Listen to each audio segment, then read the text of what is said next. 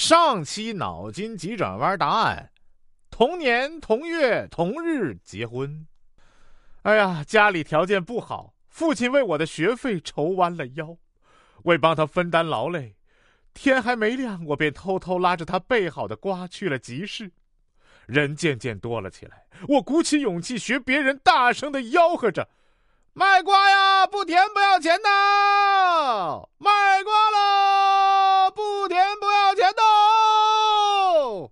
一些人停下来，用怀疑的眼光望着我，但很快，更多的人被吸引，他们纷纷围过来，笑嘻嘻的问我：“小兄弟，你这苦瓜咋卖呀？”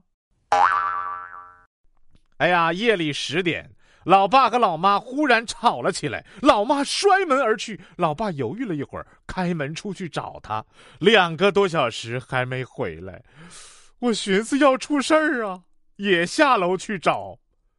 发现他俩正在门口小摊撸串呢，我发出了北极熊般“啊”的一声吼叫。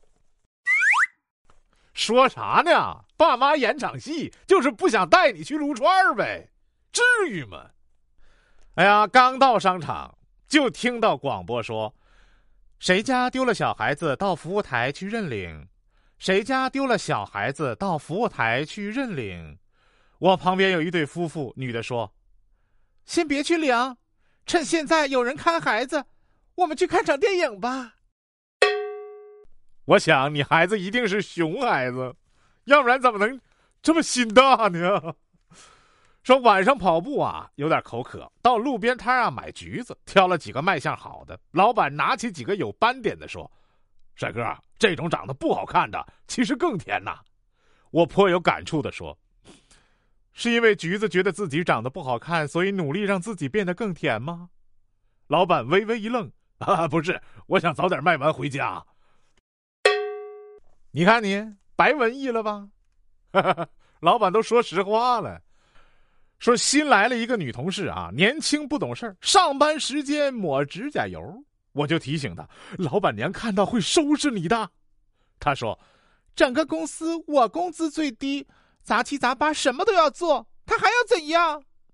我欣赏他的性格，还有了点亲切感，于是轻声说：“话虽如此，小心为上。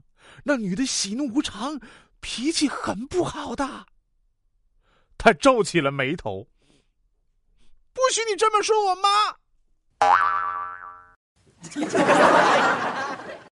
本期脑筋急转弯呃，一道老问题：公共厕所猜疑外国首都。